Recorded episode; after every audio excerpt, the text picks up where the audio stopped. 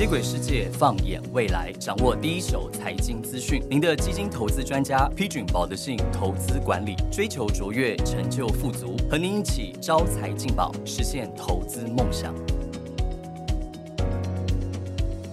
大家好，欢迎收听招财进宝，我是今天的主持人小仙。今天的放心想推系列，我们特别邀请到知名的亲子 podcast 节目《懒人妈妈说故事》的主持人，同时也是资深的科技业海外业务经理 Samantha。嗨，大家好，我是懒人妈妈 Samantha。Samantha 今天要来和大家分享她从上班族转换到全职创作者的心路历程，以及因为身份的转换，从每个月有薪水到现在必须盈亏自负，中间又有哪些心得呢？我们一起来欢迎懒人妈妈。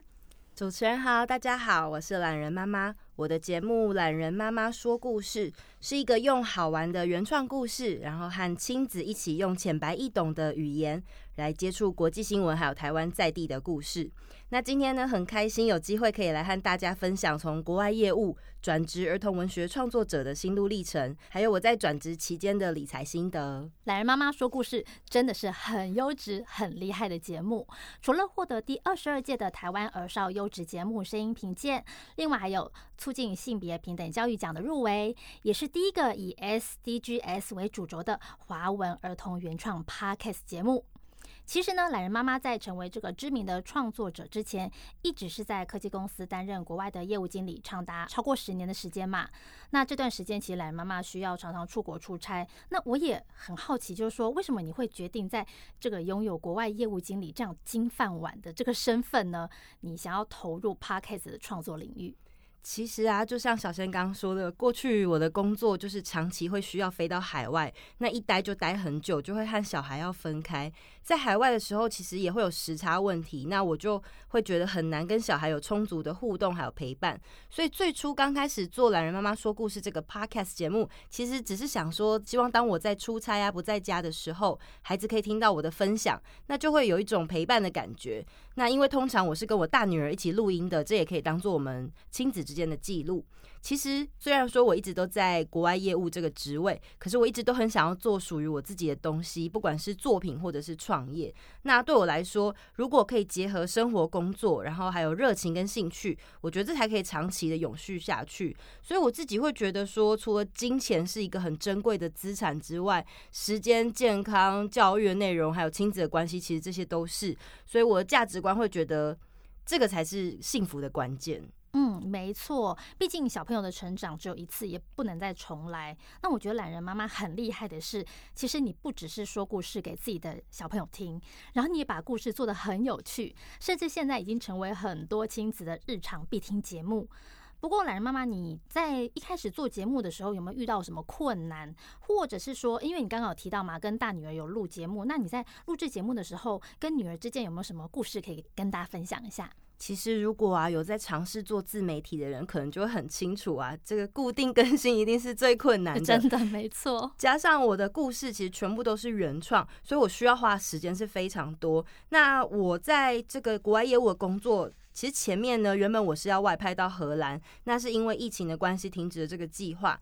我中间其实跟先生有做了各种风险评估的考量，就觉得说，如果我们或许还想要再有二保的话，可能可以投资看看其他的职业跑道。那也因为顺利生了美眉，我就多了时间来育婴留停，然后也有足够的时间去进修，还有重新制作儿童内容。那大女儿其实蛮享受这个过程的，只是偶尔路上就是有时候遇到听众的时候，她会有点害羞。不过目前我觉得最棒的收获，其实是跟小孩一起认识了很多厉害的创作者，包括文学作家、插画家、剧团。那我们其实会一起去看画展或剧团表演。小孩在这过程当中，其实会有非常多有趣的反思，这是我自己觉得很宝贵的部分。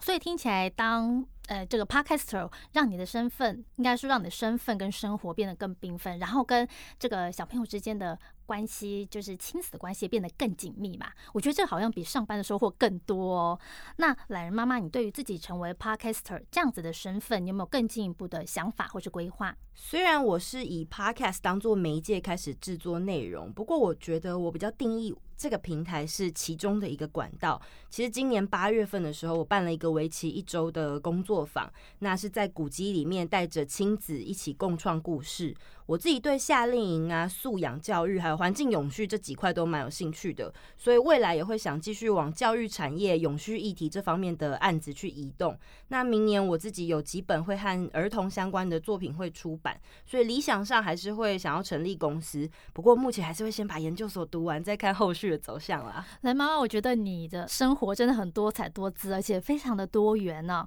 那确实，就是听起来你好像有很多计划，像说你想要办工作坊啊，或是你想要出书啊，或甚至说你诶现在正在读研究所之类的。那我觉得，其实当然做任何事情都要有计划。就像这个诺贝尔经济学的这个得奖的得主那个 James Tobin，他有说过，不要把所有的鸡蛋都放在同一个篮子里面。那我相信这个大家都耳熟能详。那甚至呢，有许多人把这个想法哈奉为圭臬，会运用在除了个人的这个投资上面，甚至是运用在人生的规划。那懒人妈妈，你除了分享这个频道经营的初衷之外，那在最初边工作边斜杠经营 Podcast 节目的时候。是不是其实你也希望在人生跟这个理财上面有做一些规划呢？嗯，其实回到我前面有提到啊，我自己会觉得除了金钱之外，时间、健康、教育，然后还有亲子关系，它都是很重要的资产。那投入制作这个节目，其实我觉得会有更多的自由时间来调配，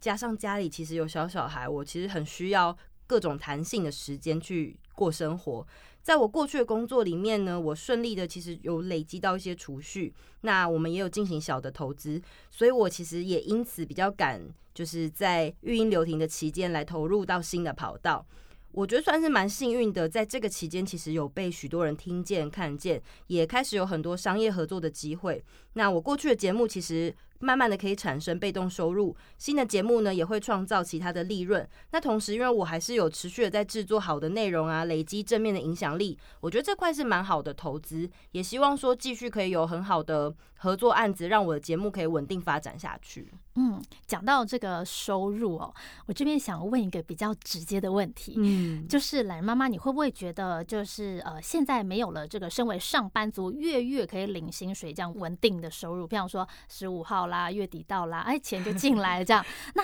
这个有没有更加深你对于应该要及早开始理财这样的想法？对，听众们听到前面好像都很顺利，对不对？其实我去年对于金流是非常恐慌的，尤其是原本每个月可以进来的钱是直接断吹，就更不用提，其实做业务会有很多奖金啊、bonus 那些东西，加上去年的股市其实不太好，尤其是当时比较大量买进的股票啊个股，它价值突然变低的时候，等于整笔资金完全又不能动，卡在高点，进退两难。那个时候真的对自己有非常多的质疑，想说我。是不是做错决定了？年轻一点的我啊，其实对理财没有什么概念。可是因为我是一个很喜欢工作的人，所以我过去赚钱的速度很快。那其实是到怀孕，应该是婚后，然后怀孕有小孩的这段期间，我开始认真面对理财这件事。那我主要的投资理财就是股票，然后房地产还有外币。目前近期最大目标应该还是想要开发到适合投入的房地产目标。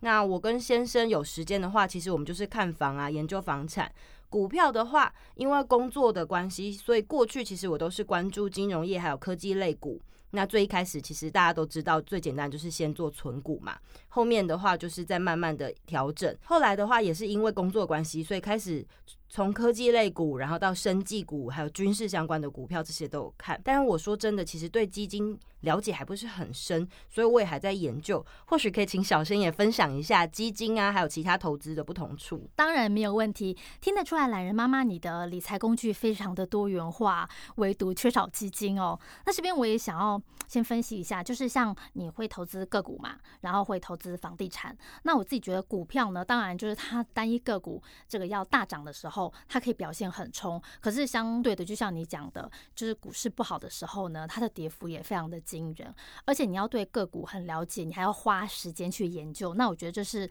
嗯，买股票的一个比较大的一个门槛呐。那当然，房地产的部分就是更不用说，它资金都很大。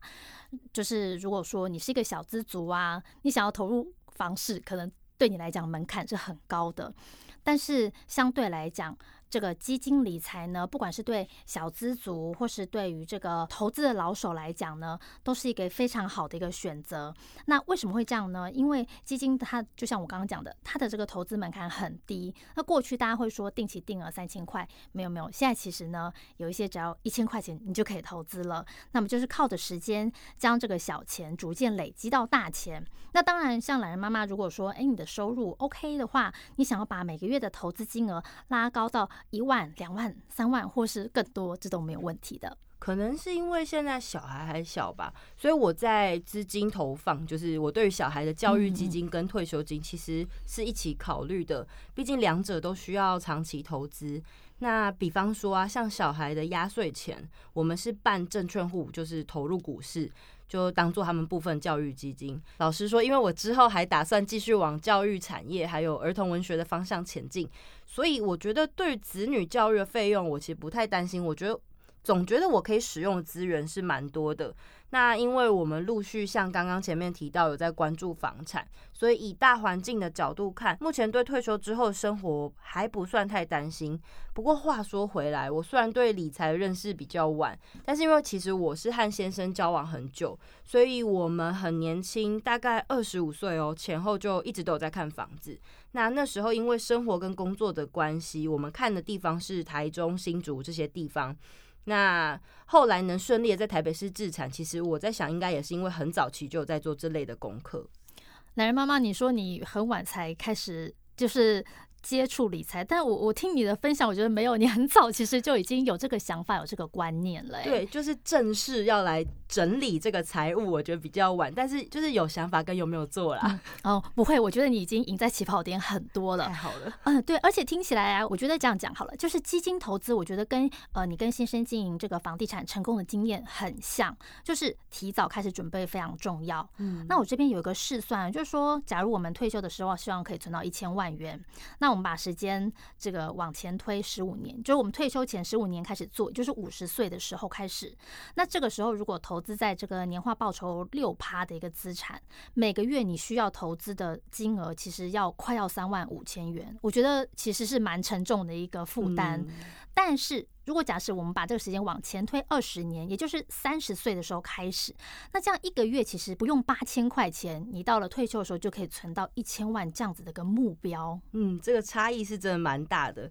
理财这件事，我觉得就是很困难，可是因为越早学，其实对自己越有帮助。就像小仙刚刚讲的。我以前其实是真的蛮抗拒要理财，或许是因为我是就是文科的背景，文科脑。可是我一直都觉得，就是还是要有这个提早准备，所以才会提早开始观望。没错，除了提早开始准备，我。自己是觉得啦，就是资产配置也非常的重要，而且影响投资成果可能有九成这么多。哦。嗯，因为根据保德信的统计，如果我们是用二十年，然后呃投资股票六成、债券四成这样的配置，那你在这一段期间，如果持有五年的平均报酬是可以高达百分之三十四。嗯，而且正报酬的几率。我不敢说百分之百啦，但是真的有高达百分之九十九，是很厉害的。对啊，其实很很稳定的感觉。对，所以代表说越早开始做退休理财规划，我们就越可以无痛的达到这个目标。哇，感谢分享，我觉得学到了一课，深深的感受到，如果想要无后顾之忧，做自己真正想做的事，其实真的是要提早开始理财，然后研究投资的标的。没错，那我这边建议你，就是你可以今天录完节目之后，就到保德信的官网开户。就可以成为你基金理财的第一步喽。嗯，哎，那这边我也想问一下懒人妈妈，你长期在经营亲子的节目，那加上你自己其实也有一些理财的一些想法，那你有没有这样投资理财的观念融入亲子的互动啦，或是日常节目？那可不可以跟大家分享一下？我自己会觉得理财它不是整理财务而已，就是我觉得是要理解。那延续。前面的问题，其实我觉得每一个父母啊，都会希望小孩未来可以很好。那这个未来很好，并不是说一生顺遂就没事了，而是说在父母的能力范围内，可以交给小孩钓竿，让他去面对这个世界，然后有比较正向或者是比较健全的心态跟思维。所以回到投资理财的这个层面，我会觉得从小让他们就认识钱、理解钱是很重要的。我女儿小一点的时候，我就有买一套书，叫做《小兔子学理财》。那这个。系列书籍呢，它就有教小朋友赚钱、花钱、存钱、捐钱的四个面向，那去认识人生的财富价值。我在日常生活中，其实也会让小孩去认识说钱的美好啊，比如说怎么花钱买喜欢的东西呀，这类的练习。像是今年暑假，我跟先生刚好比较多机会带他们去旅游或者是到处玩。然后有一天我印象比较深刻，就是刚好前一天其实他拿到了奶奶给的零用钱。那那天我刚好计划就是要搭公车去故宫博物院玩，然后我女儿随身的小钱包有这个零用钱，我们就从出门坐公车，然后参观，再到休息时间的用餐，还有他想要买一些那种纪念的小文创商品，我都让他去详实记录他花多少钱。在过程当中，其实我们就有聊坐公车跟坐汽车的差别啊，或是同样一笔钱，你可能想要吃套餐或是喝饮料，做价值上面的选择。那最后剩下来的钱，因为他又还可以买到自己喜欢的纪念品。那同时我有问他说，还是你想要把这些钱省下来，那别次出游的时候可以再拿来用。我觉得除了价值观的建立，其实小孩子在这个过程当中也可以体会到自己替自己做主。哎，所以意思是说，这一趟就是出游完了，都是他自己的，等于是他自己出资喽。嗯，我们是 A A 制，A A 制是是，他付他的，我付我的这样子。对对对，我觉得很好，真的亲子教育理财就是越早开始让他们了解，然后去体会，我觉得是很重要的事情。嗯。那讲到这个子女的理财教育呢，非常推荐懒人妈妈也可以帮小朋友在保德信开户。我自己是觉得保德信有三档基金，包括这个全球股票机会基金、医疗生化基金，还有我们的高成长台股基金，这三档呢都很适合作为子女教育金的长期选择。那像我们这个全球股票机会基金跟医疗生化基金，其实都是比较稳健、长期这个往上发展这样子的一个趋势的选股。像这个全球股票机会基金呢，里面就有包括这个知名的特斯拉啦，或是这个路易威登集团，都是在我们这个前十大的持股。那另外像医疗生化基金的话，想想看。每个人从出生开始就需要用到医疗的这个产业的，呃，不管是药品啊，或是服务，所以它的长线成长是非常的这个稳健的。那当然，像我们的这个高成长台股基金呢，它就是适合这个喜欢比较冲一点，想要更快的这个，诶达成这个非常财务目标，我就觉得蛮适合。像我们很多同事啊，如果小孩是比较小的话，他们都会选择这个高成长台股基金作为帮子女这个教育金这个储备的一个。选择，谢谢主持人的推荐呐！我觉得今天真的让我收获满满，不止让我畅谈了身为 podcaster 的人生规划，也学到怎么样帮自己啊，还有帮小孩做基金理财，然后学到一些知识，而且是可以马上实践的基金投资、退休理财规划。没错，那么呢，今天就非常谢谢懒人妈妈，就先聊到这边喽。谢谢大家，也谢谢主持人今天的邀请。嗯，如果喜欢我们的节目，不要忘记在 Apple Podcast 还有 Spotify 上面按下五颗星。敬请期待我们下一次的分享，立即追踪分享我们宝德信招财进宝 Podcast 节目。谢谢大家，拜拜，拜拜。投资一定有风险，基金投资有赚有赔，申购前应详阅公开说明书。